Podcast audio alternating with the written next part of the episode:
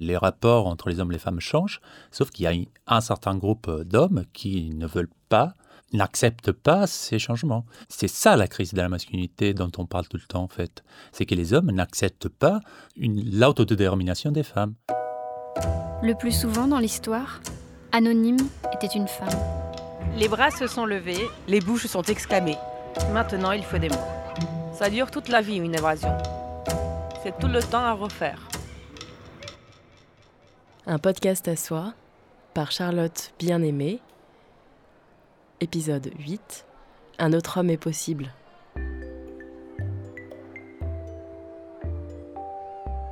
L'autre jour, j'ai acheté pour mon petit garçon un maillot de corps rose avec une libellule sur le devant. On s'est moqué de moi. On m'a dit que j'en faisais trop, qu'il ne fallait pas exagérer. Mais je n'en peux plus des camions, des bennes, des scooters, des monstres et des crocodiles à dents longues. Pourquoi les garçons n'auraient-ils pas droit aux fleurs, aux jolis petits lapins, aux oiseaux souriants et aux paillettes? Depuis sa naissance, mon petit garçon est considéré comme un homme en devenir.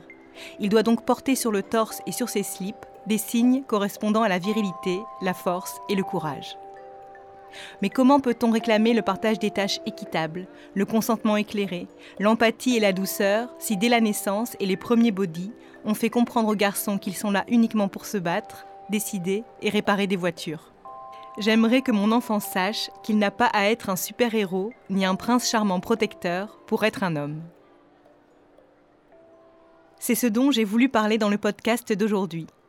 Parce qu'interroger les masculinités et leur construction est un enjeu féministe. Ouvre le genou vers l'extérieur, Mathis. Allez, allez, essaie d'ouvrir un peu plus. Échange.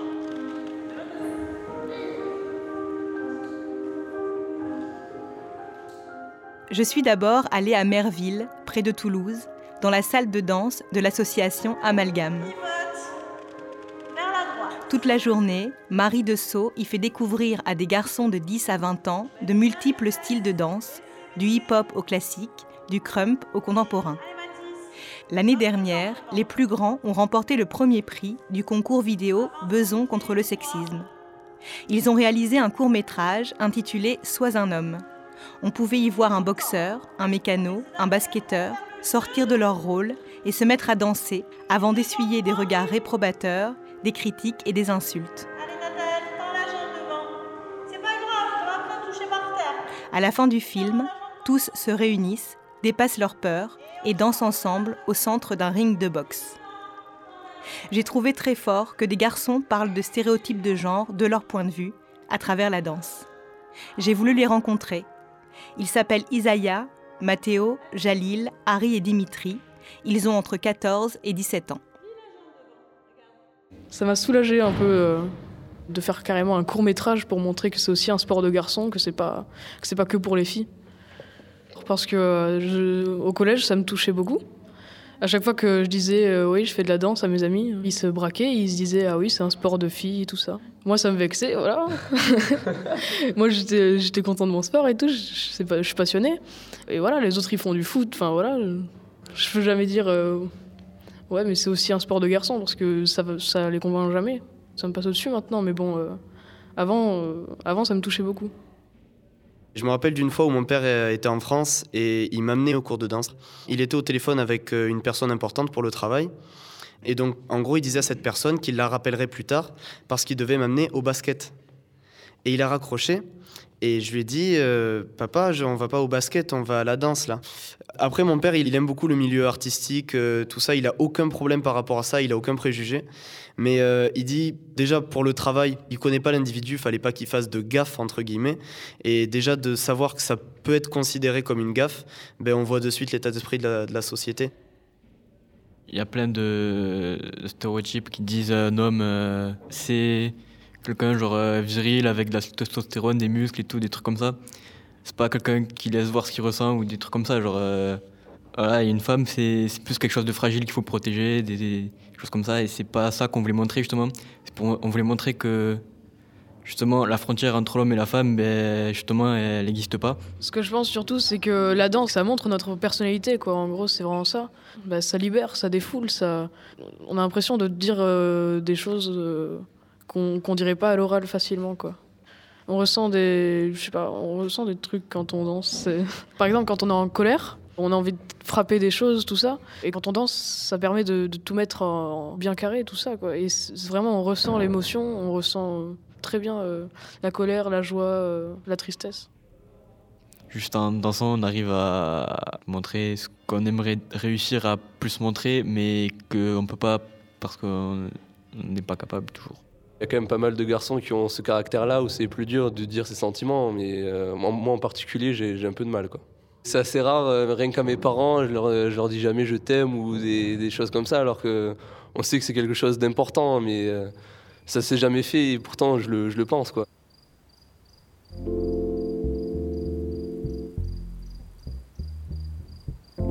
Qu'est-ce que ça exige, au juste Être un homme, un vrai? Répression des émotions. Taire sa sensibilité. Avoir honte de sa délicatesse, de sa vulnérabilité. Quitter l'enfance brutalement et définitivement. Les hommes enfants n'ont pas bonne presse. Ne pas montrer sa faiblesse. Afin que, toujours, les femmes donnent les enfants pour la guerre et que les hommes acceptent d'aller se faire tuer pour sauver les intérêts de trois ou quatre crétins à vue courte. Virginité Pente, King Kong Théorie. Là, vous allez rentrer sur scène. 5, 6, 7 et... J'ai voulu comprendre comment se façonnaient les masculinités, où et avec qui, dans quel contexte. J'ai posé la question à Gianfranco Rebuccini, docteur en anthropologie sociale.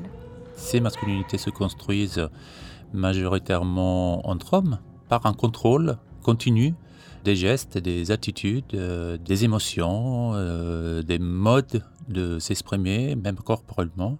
Les corps masculins sont euh, contrôlés, produits par la norme sociale. C'est pas seulement des questions de choix personnel. C'est-à-dire qu'on apprend aux petits garçons euh, à être euh, agressifs, euh, on apprend aux petites filles à, rester dans les rangs, à ne pas s'éloigner trop. Les petits garçons, on leur apprend à être courageux. donc, ces instincts de force, de détermination, de courage, ce ne sont pas des instincts naturels, mais ce sont des produits. La société, c'est pas quelque chose d'extérieur. La société est dans le corps. Et pas d'une façon euh, juste philosophique. C'est vraiment dans le corps. Par exemple, on a démontré que plus on est agressif et plus on produit de la testostérone. Donc euh, la testostérone est liée aussi au taux d'agressivité. Et même sur la question de la force, le fait que les hommes sont plus grands que les femmes, il y a des études récentes qui ont montré que c'est dans le cours de l'évolution, avec la sélection du mariage, de- du fait que les hommes préfèrent se marier avec des femmes plus petites, ce qui a produit le fait que les femmes soient plus petites que les, hommes. Ça, c'est le, travail de Priscille Touraille. Donc là aussi, il y a la nature, c'est-à-dire l'évolution de l'espèce, qui est façonnée par le social. Il faut sortir de cette euh, dichotomie nature-culture qui est dépassée même par les sciences dures, en fait. Et euh, les masculinités, c'est pas quelque chose de figé historiquement. Ce que, euh, il y a pas longtemps, euh, était considéré comme euh, féminin peut très bien être considéré aujourd'hui comme masculin.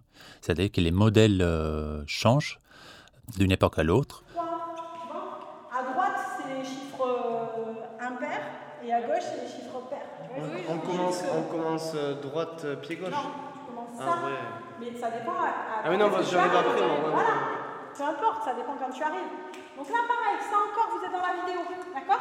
Vous allez être dans la vidéo pendant que les filles le font sur scène. Pour attirer les garçons dans ses cours de danse, Marie a travaillé dur.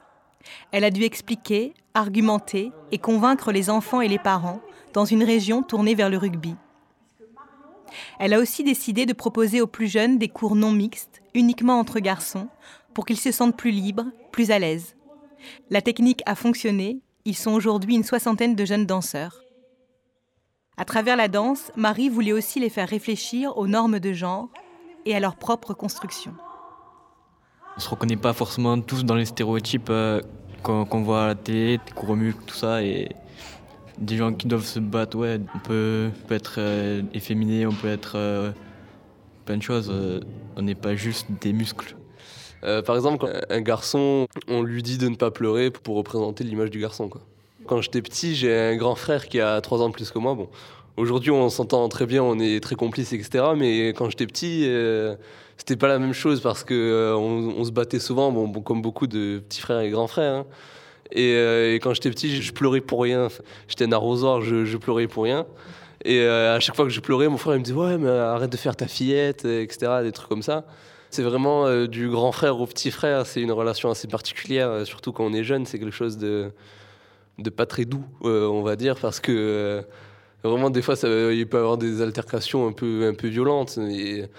Une sorte d'honneur de code entre, entre frères. Quoi. Par exemple, si on bat le, notre grand frère dans un, dans un des domaines où il se croit bon, je, me souviens, euh, quand j'étais tout petit, on a fait une course avec mon frère, je l'avais déchiré. Et, euh, et après, il avait la haine contre moi pendant une semaine. Et euh, c'est des trucs comme ça. Après, c'est souvent les garçons. Et pourquoi Je sais pas, ça doit être la, société ou je sais pas. compétition. Quand on a un grand frère, il va avoir des amis. C'est là que tous les, préjugés, les, les, notions de, oui, voilà, de, virilité, de représentation de l'homme, elles peuvent ces notions-là, elles peuvent se renforcer. Il y a toujours des jugements physiques en premier. C'est toujours ça. Euh, faut pas avoir les cheveux longs déjà. Souvent, on, juge les garçons qui ont les cheveux longs. Ensuite, souvent, ça juge sur le style vestimentaire, euh, tout ce qu'on porte ce qu'on aime bien porter. Après, ça s'arrête pas là aussi. C'est euh, souvent une histoire de. On juge le comportement, on n'a on pas le droit d'être euh, trop renfermé, d'être trop timide. Parce qu'après, forcément, on est rejeté et. C'est injuste, quoi. Moi, ben, je, je sais qu'il euh, y a pas mal. bon, plus maintenant, mais il y a pas mal d'hommes qui sont féminisés. Et, et, de ce fait, on va de suite dire qu'il est gay. Alors que c'est faux. Enfin, il peut, être, il peut avoir un style féminin juste de dire ça, un style féminin, ça, normalement, ça ne doit pas trop exister. Mais la manière dont se comporter, de se tenir, ça va vachement influencer sur le fait de dire que qu'il est un homme, enfin qu'il est gay, enfin alors qu'on connaît pas la personne et qu'on peut pas la juger à ça. Même si c'est le cas, il n'y a pas de souci. Enfin, elle fait ce qu'il veut. Enfin, chacun est comme il est et voilà. J'ai un exemple en tête, par exemple. C'est personnel. Moi, quand je m'assois, j'adore croiser mes jambes. Et, instantanément, quand je, quand je croise mes jambes, euh, tous mes potes, euh, ils se moquent un peu de moi. Quoi. Actuellement, j'ai un pull rose. En dessous, j'ai un t-shirt rose. Et j'adore le rose. Euh, et voilà. et alors. c'est vu comment? Et c'est vu comment Je sais pas, vous voyez comment vous? Bah, Moi, je trouve ça stylé. en rouge, fais un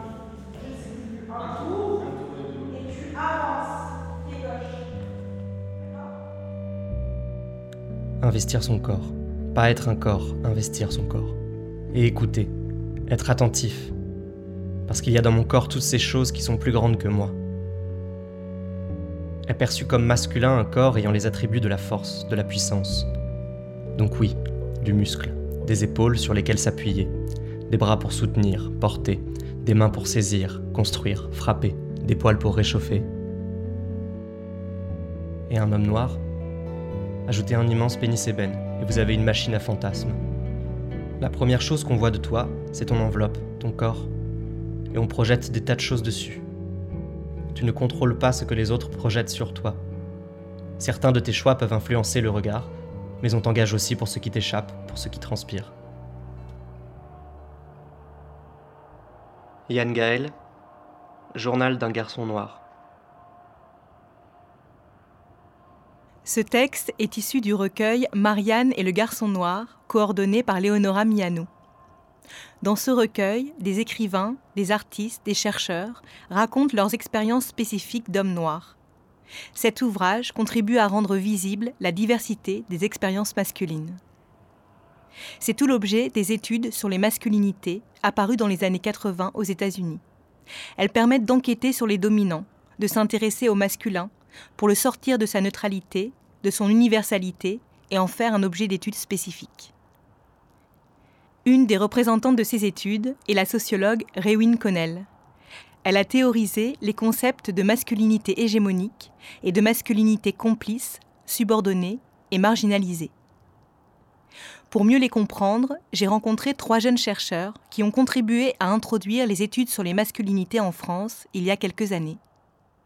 Florian Voros est sociologue, auteur d'une thèse sur les constructions de la masculinité à travers les usages de la pornographie. Les études sur la masculinité, elles n'ont de sens que dans le cadre plus large euh, des études de genre et elles sont intéressantes parce que euh, bah, interrogent euh, la norme et elles permettent de montrer qu'il y a du genre partout. Mélanie Gourarier est anthropologue, auteur du livre Alpha Mâle, séduire les femmes pour s'apprécier entre hommes.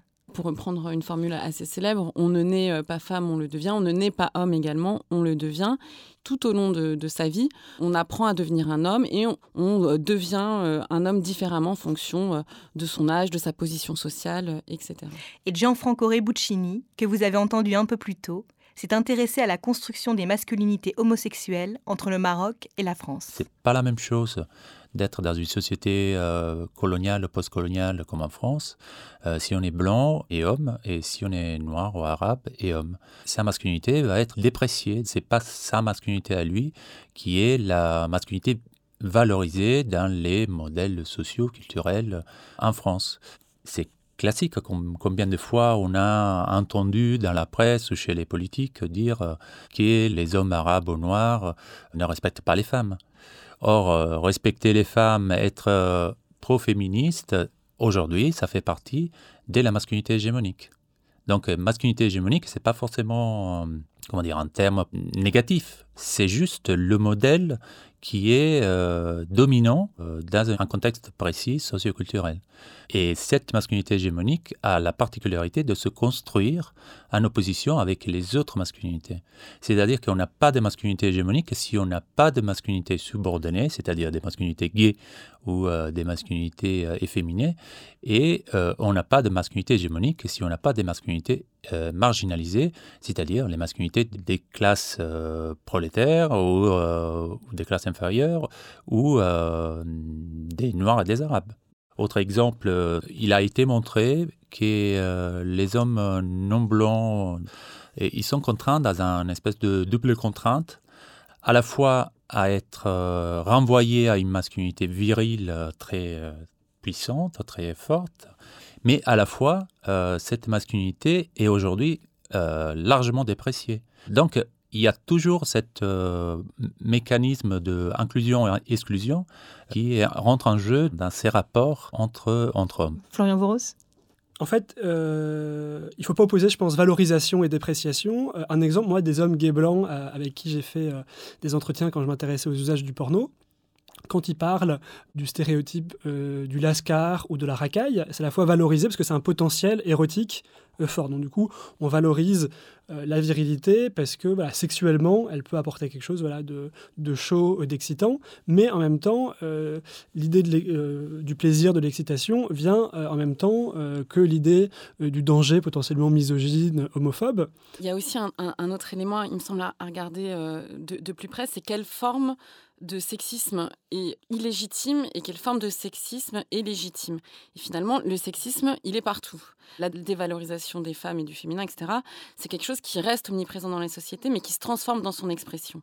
Et ce qui est intéressant à voir, c'est qu'il y a une forme de sexisme qui s'exprime euh, tout le temps, euh, tous les jours, mais qui euh, nous, reste invisible parce qu'il s'exprime par des groupes qui sont en position dominante et qui continuent à exercer une parole culturelle légitime. Bah, je vais donner un exemple très concret. Je pense toute la chanson française aujourd'hui, qui est récompensée par des prix aujourd'hui, etc. Quand on écoute de plus près les chansons d'amour, on se rend compte à quel point ça, reproduit des stéréotypes, euh, etc. Mais qui s'expriment avec des termes qui sont acceptés, acceptables par la société.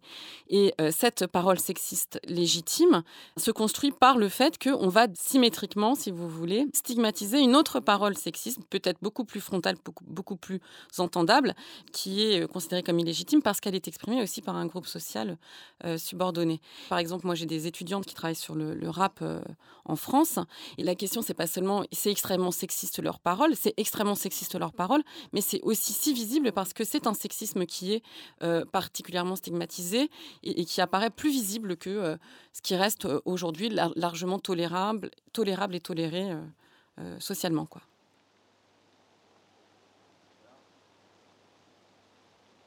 Dans les prochains épisodes d'un podcast à soi, je m'intéresserai plus particulièrement aux masculinités subordonnées ou marginalisées. Aujourd'hui, j'ai voulu interroger des hommes blancs hétérosexuels, de classe moyenne. Parmi eux, certains tiennent un discours masculiniste, comme Louis, 30 ans, ingénieur. Bah, Aujourd'hui, je pense qu'il euh, y a un énorme problème, c'est qu'on n'arrive plus à danser. Avant la danse, euh, c'était très clair, il y avait un cavalier, tu avais celle qui suivait. Et c'était pas une question de soumission, tu vois. C'était juste que il faut bien qu'il y en ait un des deux, et on a décidé que c'était le cavalier parce que c'était un homme et qu'il avait la force physique ou, ou je sais pas quoi, enfin on s'en fout. Mais euh, quand on a la force physique, on n'a pas la grâce. Faut arrêter quoi, les rôles sont très bien établis par la nature. Souvent, quand on a la force physique, on n'a pas la grâce. Quand on peut porter un enfant, bah on peut pas aller à la chasse euh, parce que, enfin, aujourd'hui, t'as des nanas qui veulent absolument, et elles savent pas pourquoi. hein. Euh, parce qu'on leur a dit, je sais pas, parce que, parce que les grands-mères ont brûlé leur soutien-gorge, que les mères, elles, sont paumées, de toute façon, elles sont montées au créneau aussi parce qu'elles savent pas pourquoi. Et, du coup, t'as des gamines qui sont déchirées entre genre, je suis pas une pute, mais euh, faut que je sois une salope. euh. et un homme, il faut qu'il soit beau, riche, fort, et en même temps sensible, qu'il en ait rien à foutre de l'argent. Enfin, c'est un bordel pas possible, quoi. On se marche sur les pieds, on, on devrait mener la danse, mais on nous a dit attention, tu veux mener la danse, mais non, euh, faut que tu respectes les femmes. Alors tout de suite, t'es accusé de tous les trucs là, euh, pas possible. Donc euh, du coup, tu te mets en retrait, tu fais genre oulala, non non non, je prends pas le. Du coup, la nana en face, elle se dit mais c'est un PD ou quoi? Alors tu dis ah, je suis un PD, non, mais bah là, vas-y, vas-y, vas-y, je vais te. Et là, elle va te faire oh attends, tu veux m'écraser? On s'est battu pour ça. Moi, je suis une femme. Maintenant, j'ai des droits comme toi. Et, et genre, elles veulent pas, elles veulent pas les mêmes droits. Elles veulent, elles veulent, elles veulent tout, même ce qui nous appartient à nous, quoi. Genre, on n'a plus, plus rien qui nous appartient. C'est un bordel euh, de malade. Enfin, genre, elles savent, savent pas ce qu'elles veulent. On n'a jamais su ce qu'elles voulaient de toute façon. Du coup, même nous, on, on sait plus ce qu'on veut, nous. C'est genre une horreur pas possible. Genre, il y a plus de nature. Nos comportements, ils, ils sont plus naturels, tu vois. On se force à essayer de retrouver une certaine nature, mais, mais on sait plus ce qu'on est, tu vois. Bah ouais, je suis bougon, quoi. Je, suis- C'est pas pour ça que je suis méchant. Et ben, on n'a même plus le droit de dire ça, tu vois. On sait, on, sait, plus comment se positionner les uns par rapport aux autres. La virilité, avant, c'était quelque chose de positif. Maintenant, c'est tout de suite associé à testostérone, agressivité, viol, enfin, frapper sa femme, boire, non, non, non, compagnie et tout. C'est t'es constamment orienté vers quelque chose de négatif. Et moi, j'en souffre beaucoup. Moi, je suis un enfant, tu vois. Moi, si les femmes sont féministes, moi, je suis masculiniste. Moi, j'en ai marre, voilà. J'en ai ras-le-bol. Je suis, je suis révolté. ça fait 30 ans que j'existe, en fait, tu vois. Et ça fait, euh, ça fait 24 ans qu'on me tape sur les couilles. Je supporte pas qu'on me tape sur les couilles, j'ai rien demandé. Mais non, tu vois, il convient de faire perdurer cette image comme quoi les femmes sont des victimes et des anges, et, les hommes sont des gros singes qui sont des coupables. On continue à victimiser les femmes. Euh, les, les féministes le, font elles-mêmes, genre en les déresponsabilisant. Je sais pas, moi j'en ai marre, hein. je, je suis hyper en colère contre cette société. Non, la masculinité aussi, ça m'évoque tout de suite exaspération. Genre, honte, parce qu'il faut pas en parler, c'est pas bien, genre c'est quelque chose de négatif. Un peu comme euh, être français. Le seul moment où t'as le droit d'être français, c'est euh, de chanter la Marseillaise, tu vois, c'est pendant la Coupe du Monde. Sinon, t'es raciste. Bah, ça me saoule, tu vois, ça. Ça, ça me saoule. Ce que vous venez d'entendre est la retranscription d'un entretien mené par le sociologue Florian Voros, qui avait demandé à Louis ce que le mot masculinité lui évoquait. Dans son livre Alpha Mâle, séduire les femmes pour s'apprécier entre hommes, Mélanie Gourarier s'est intéressée à des groupes d'hommes masculinistes qui portent le même discours que celui de Louis. Pour eux, les hommes souffriraient de l'évolution de la société, seraient perdus, auraient été dévirilisés. En particulier, ils ne sauraient plus comment séduire. Dès qu'il est question euh, de parler des rapports de séduction, c'est toujours pour dire que finalement, il est toujours plus difficile pour les hommes de séduire. Je ne dis pas qu'ils ne ressentent pas cette difficulté-là, mais il faut interroger plutôt qu'est-ce que ça veut dire, cette impression de difficulté de séduire. Pourquoi euh, reproduire ce discours-là, alors même que la séduction a toujours été un rapport complexe et difficile? C'est l'essence même de la séduction. Et il me semble que ce discours-là sur la difficulté de séduire, qu'on retrouve une nouvelle fois avec l'affaire Weinstein, euh, est, un, est un discours qui permet de reproduire un ordre social. Et c'est un discours qui me semble nécessaire et prioritaire de déconstruire. Par exemple, avec l'affaire Weinstein, moi, ce que j'entends régulièrement, c'est des hommes qui disent oui, euh, nous, on est tout à fait d'accord avec ce qui se passe, on est, on est, on est convaincus qu'il faut changer les pratiques, mais du coup, on se retrouve bien embêté parce qu'on n'ose plus, on sait plus, on sait plus comment faire, etc. Ce qui est intéressant, c'est qu'effectivement, moi, c'est un problème que je me suis posé, c'est-à-dire que j'avais affaire à des hommes qui exprimaient une souffrance. euh, Bon, alors, ils me disaient qu'ils étaient malheureux, c'est quelque chose que je ne peux absolument pas contester, je l'entends. Je l'entends, mais en même temps, mon travail, c'est aussi euh, d'essayer de comprendre, de quoi cette parole est-elle le nom et de quoi cette parole est-elle le produit? Et là, encore une fois, cette parole, si on la remet dans une perspective euh, sociale et historique plus large, d'une part, on la retrouve à toutes les époques, c'est-à-dire euh, l'idée d'une crise de la masculinité, c'est un discours historiquement récurrent. Et s'il est historiquement récurrent, le terme, le qualificatif même de crise pose question. Et ensuite, enfin voilà, ce que j'ai essayé de montrer, c'est que finalement, les discours sur la crise de la masculinité, la souffrance masculine, permet de reproduire un ordre social qui n'a jamais été menacé, mais qui se reproduit et qui se revigore, si vous voulez, par l'invocation même de, la crainte de son affaiblissement c'est une résistance au mouvement féministe. C'est en quelque sorte euh, une non-acceptation du fait que les femmes, par exemple dans la séduction, puissent dire non et que le corps des femmes n'est plus disponible euh, pour les hommes. C'est très fortement réactionnaire en fait parler de, crise de la masculinité parce qu'ils sont jamais euh, en danger. Il y a des groupes d'hommes, par exemple, euh, comme les, hommes gays, qui se posent depuis qu'ils sont petits à, l'école la question de la masculinité.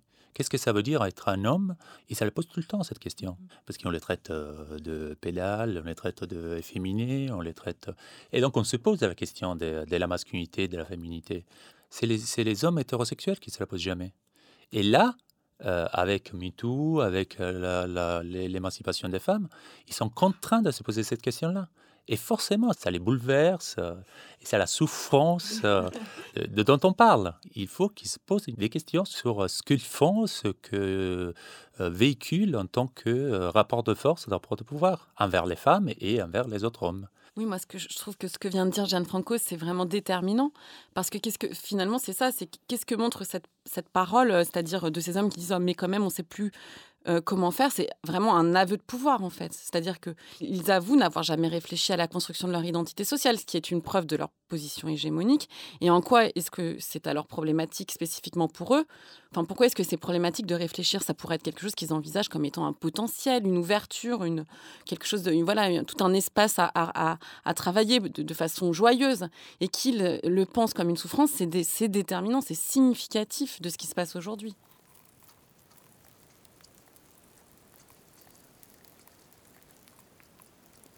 Comment réfléchir à sa masculinité lorsqu'on est un homme? À l'inverse des masculinistes qui cherchent à retrouver une virilité perdue, comment déconstruire sa position d'homme, ses réflexes de domination, ses injonctions à la virilité intériorisée? C'est ce que cherche à savoir Cyril. Il a découvert le féminisme il y a quelques années, a revu tout son parcours à la lumière de ses théories et tente aujourd'hui de se déconstruire de se dépatriarcaliser, comme il le dit. Pour lui, être un homme pro-féministe passe d'abord et avant tout par cela.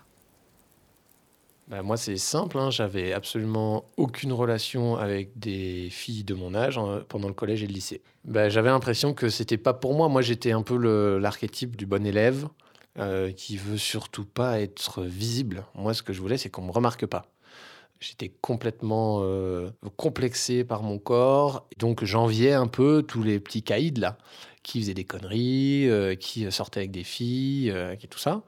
Mais moi, pour moi, c'était pas mon monde. Enfin, j'avais pas l'impression d'avoir droit à ça, alors que c'est ce que je voulais. Hein. Je voulais avoir accès aux filles. Mais je ne pouvais pas, j'osais pas. Enfin, c'était et c'est que via le porno que moi j'ai construit mon imaginaire de ce que pouvaient être, voilà, les relations amoureuses et sexuelles, puisqu'en fait toute à cet âge-là, voilà, tout est mélangé, j'ai l'impression. Au début, c'était, euh, en gros, c'était les pages lingerie de la Redoute. Ensuite, c'était des copains. Ils avaient récupéré des trucs sur Internet, des photos de femmes nues, en gros, qu'ils avaient imprimées, qu'ils avaient mis dans un, dans un genre de dossier. Ils m'ont prêté leur dossier, quoi. Et donc, j'ai commencé à découvrir la masturbation. Je crois que c'était en sixième, un truc comme ça devant ça. Et puis, bah, de fil en aiguille, c'est devenu des magazines, donc avec des images de femmes nues. Et, et puis, ça a commencé à devenir avec des pénétrations et tout ça. Enfin, voilà, c'est graduel. Jusqu'à euh, la vidéo. Euh, ça, ça a construit une sorte de barrière entre les femmes et moi, puisque je m'en faisais une image qui n'avait rien à voir avec ce qu'elles étaient en vrai.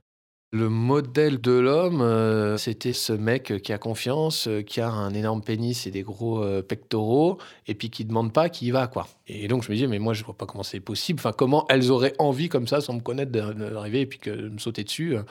Ça n'avait aucun sens pour moi. Et c'est quand j'avais 18 ans, en gros, que j'ai passé le bac, et ma mère m'a dit Oh, mais comme tu es beau, mon fils. Et en fait, je crois que ça a fait vraiment quelque chose euh, d'hyper euh, fort. J'avais tellement l'impression que j'étais moche, que j'étais pas fait pour ça, que, là, en fait, que, ma mère me dise un truc comme quoi euh, j'étais beau, c'est comme si ça me donnait le droit, en fait. Je me suis autorisé, j'ai compris comment ça marchait, et après, c'était parti. Et après, c'était la consommation. C'est comme si je devais rattraper tout ça.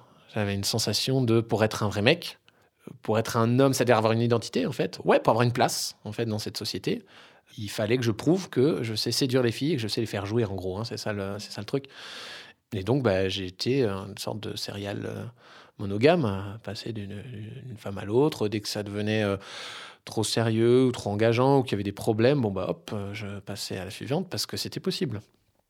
Le couple hétérosexuel, monogame, exclusif, ça me paraissait vraiment un truc du passé, complètement normatif, complètement désespérant, complètement ah au secours. Enfin, moi, je veux jamais ça, quoi. Moi, voilà, je veux expérimenter autre chose.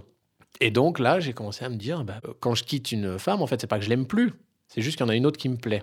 Ça, me paraissait rétrograde et presque un irrespect de dire, euh, ben, en fait, euh, je te quitte parce que j'en ai rencontré une autre. Ben non, pourquoi pas Soyons plusieurs. Du moment qu'on se le dit de manière transparente, c'est vachement cool et tout ça. Enfin, j'étais dans ce délire à penser que, en fait, c'est bien, c'était des vrais choix pour elle. Parce que voilà, quand je rencontrais une nouvelle femme, je dis, voilà, j'ai j'ai déjà deux copines ou trois copines. Et puis, bah, si tu veux être avec moi, bah, il y aura ces trois copines dans le paysage. Mais c'est comme ça, quoi.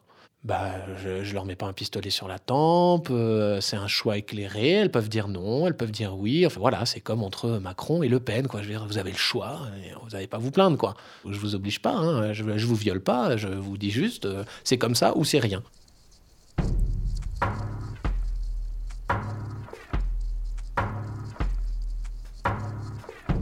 Les hommes aiment les hommes. Ils nous expliquent tout le temps combien ils aiment les femmes.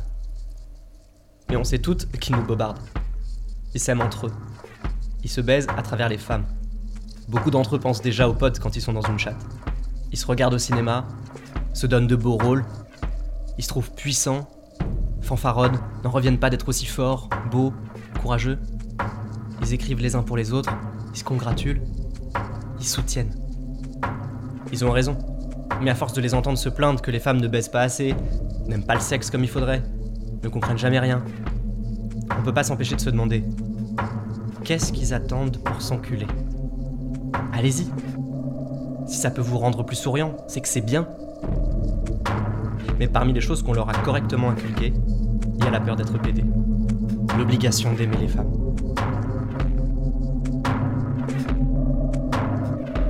Virginie Despentes, King Kong Theory.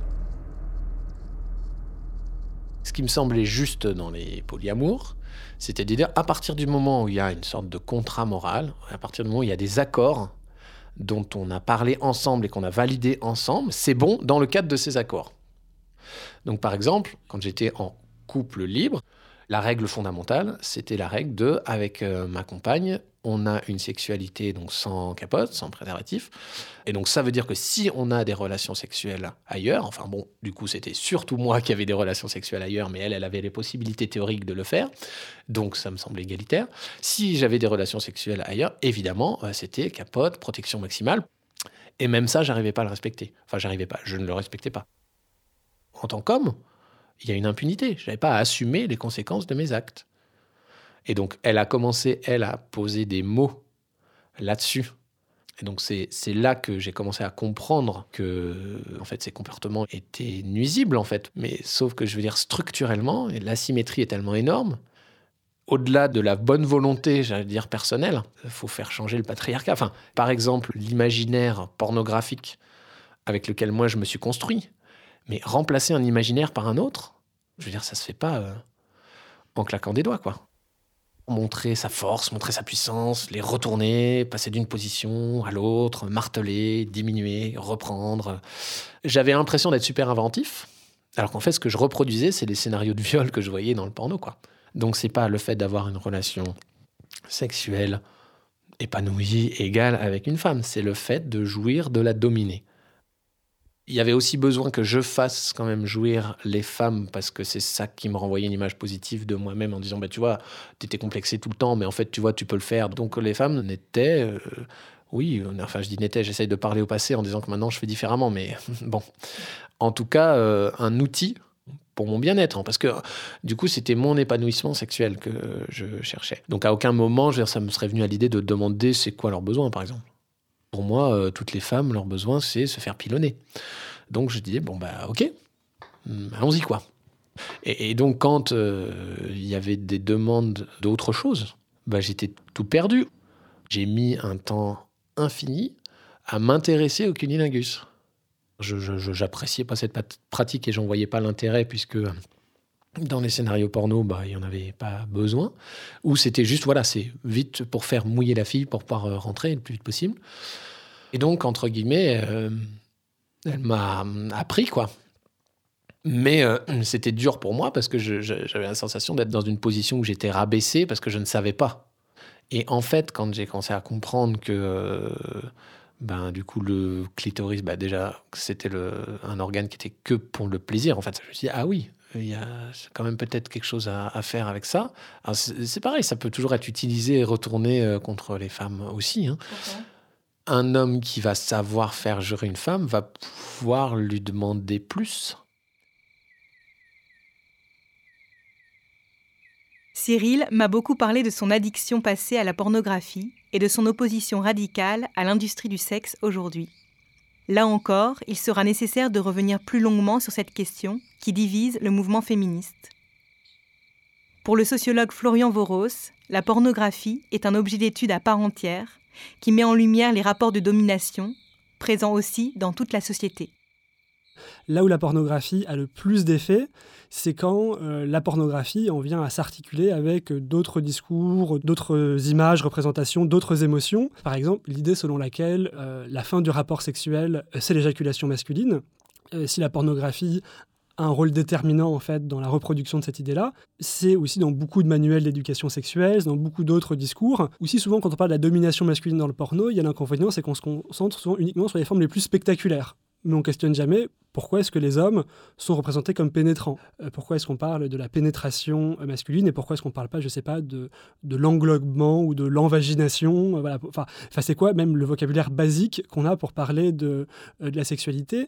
Alors en fait, plus généralement, la sexualité, c'est un lieu très important hein, euh, de naturalisation euh, des rôles de genre. Euh, donc de manière assez peu surprenante, dans les entretiens que j'ai faits avec des hommes euh, hétéros, bi, gays, il y avait cette idée très forte selon laquelle, ok, du coup, l'égalité homme-femme, on peut y adhérer de principe, sachant que ça coûte pas grand-chose que d'y adhérer de, de principe voilà, au travail, etc. Par contre, dans la sexualité, il y a souvent l'idée qu'il il y a l'expression naturelle du coup d'une virilité, un peu une virilité un peu cro-magnon, où là, voilà, tout le reste c'est culturel, mais ça, ce serait vraiment naturel. Et euh, moi, ce qui m'a vraiment euh, troublé dans les entretiens, c'est euh, la récurrence, en fait, notamment chez les hommes hétéros, de la banalité de fantasmes où des hommes forcent les femmes. C'est-à-dire l'idée que, voilà, en fait, ce qui m'excite, c'est vraiment, enfin, quand, ça- quand le mec force la meuf, moi, c'est ça qui m'excite. Et je pense que le désir hétérosexuel, notamment, est beaucoup construit autour de ce scénario-là. Et par contre, quand on a une discussion ensuite plus explicite sur la domination, sur le viol, sur le consentement, là par contre, c'est ah non, ça ne me concerne pas du tout. Et en fait, les violeurs, c'est les autres. C'est par exemple les jeunes de banlieue.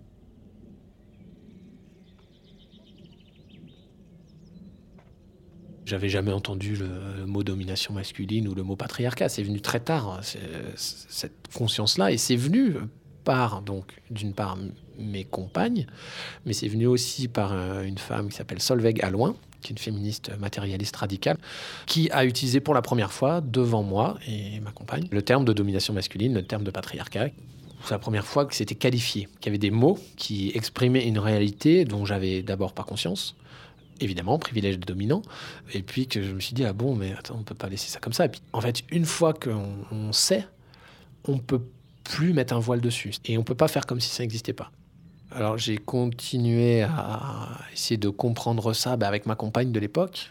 Et c'est vrai que c'était comme si c'est la théorie qui éclairait euh, mes pratiques du coup de domination sur elle. J'ai réalisé que par exemple, insister pour demander à ma compagne, par exemple, parce que je voulais la sodomiser, c'est une violence. Elle, elle n'avait pas forcément envie, puis moi je lui disais, et puis bon, elle disait non, et puis voilà, quelques jours après, je disais, ah, est-ce que tu veux pas? Et puis voilà, et puis bon, au bout d'un moment, quand je lui avais demandé, je sais pas combien de fois, elle disait, bon, ben ok, euh, ok, on va le faire. C'est une agression sexuelle ou c'est un viol, puisque en fait, il n'y a pas de consentement euh, explicite, je veux dire, j'insistais jusqu'à ce qu'elle cède. C'est pas parce qu'une femme euh, vous a embrassé qu'on peut la sodomiser. C'est pas parce qu'une femme t'a invité chez toi que tu peux te foutre à poil sur son canapé. Euh, c'est pas parce qu'une femme a dit oui pour un truc qu'elle a dit oui à tout. C'est pas parce qu'elle a dit oui à un moment qu'une heure après, elle a toujours envie. Et donc, en fait, commencer à comprendre que non seulement non, ça veut dire non, mais s'il n'y a pas oui, en fait, c'est non. Et en fait, ça va même plus loin. C'est que des fois, un oui peut être un non. C'est-à-dire qu'on le fabrique, le consentement. On fabrique des comportements pour dire aux femmes, en fait, c'est ça que tu veux. Et là, tous les nouveaux la mouvements, justement, autour de ces polyamours et tout, c'est comme le, dit notamment Laura Carpentier-Goff, qui est donc sociologue féministe, euh, c'est les polyqueutards. Et Solveig Galloin, à l'époque, m'avait dit, mais toi, tu es un queutard de gauche. Et donc, en fait, en assemblant les deux, ça fait polyquetard de gauche. Et ça, c'est ça, c'est un des trucs dans les mouvements euh, dits militants, dits de gauche et tout. C'est du néo-patriarcat. C'est-à-dire que le patriarcat, il n'est pas exprimé clairement. à aucun moment dans les milieux euh, de gauche militants, les associations, les mecs vont dire oui, de toute façon, euh, les femmes, elles sont en dessous des hommes, et puis de toute façon, votre place, c'est à côté de l'évier, etc. Enfin, donc, ça prend une autre forme qui est plus insidieuse d'une certaine manière. Une des formes, c'est ce truc de polyquetard de gauche, des polyamours.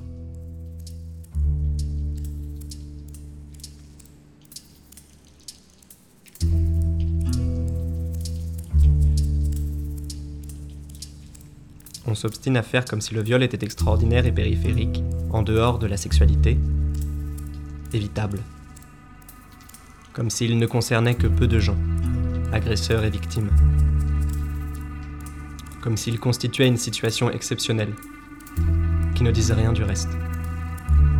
Alors qu'il est au contraire au centre, au cœur, socle de nos sexualités.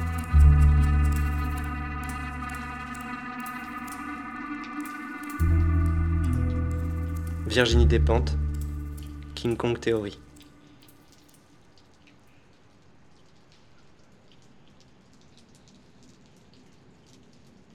Aujourd'hui, Cyril vit en couple monogame avec Marie.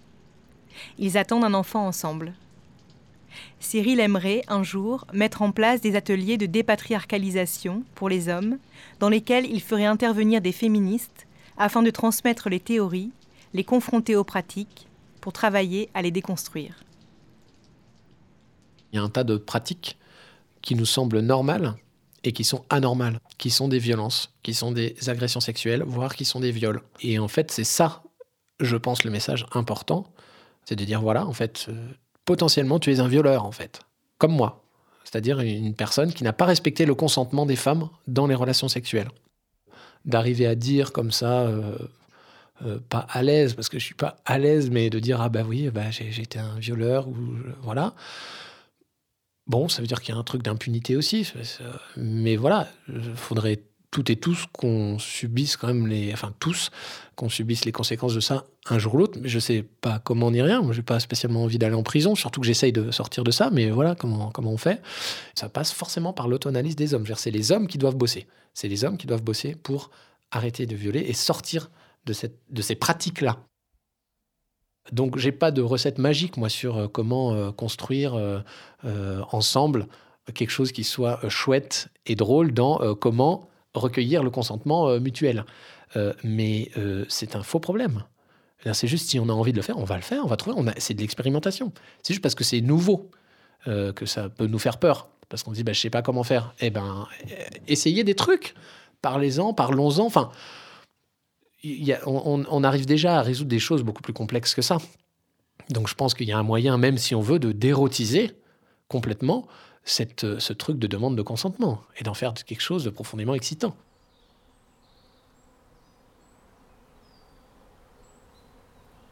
Est-ce que l'on peut, en tant qu'homme, être totalement déconstruit? Est-ce que la bonne volonté personnelle est suffisante? Finalement, même les hommes conscients de leur position restent des hommes bénéficiant de privilèges.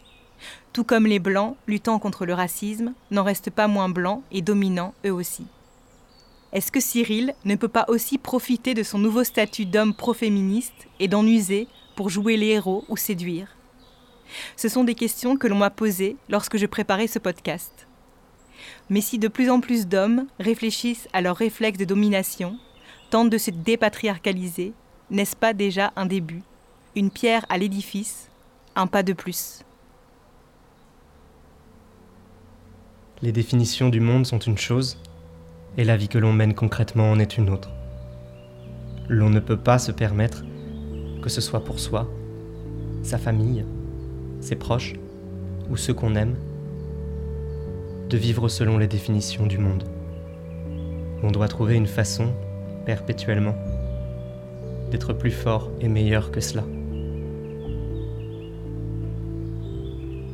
James Baldwin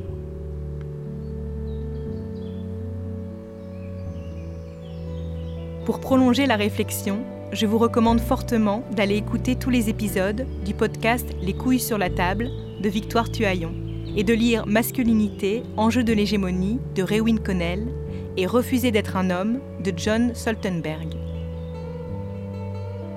C'était un podcast à soi de Charlotte Bien-Aimée, réalisé par Samuel Hirsch en partenariat avec le mensuel Cosette.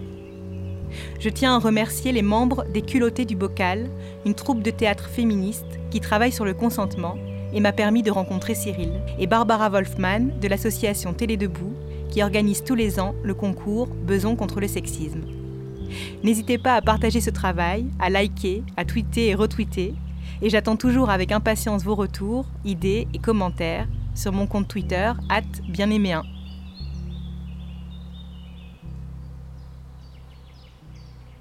arteradio.com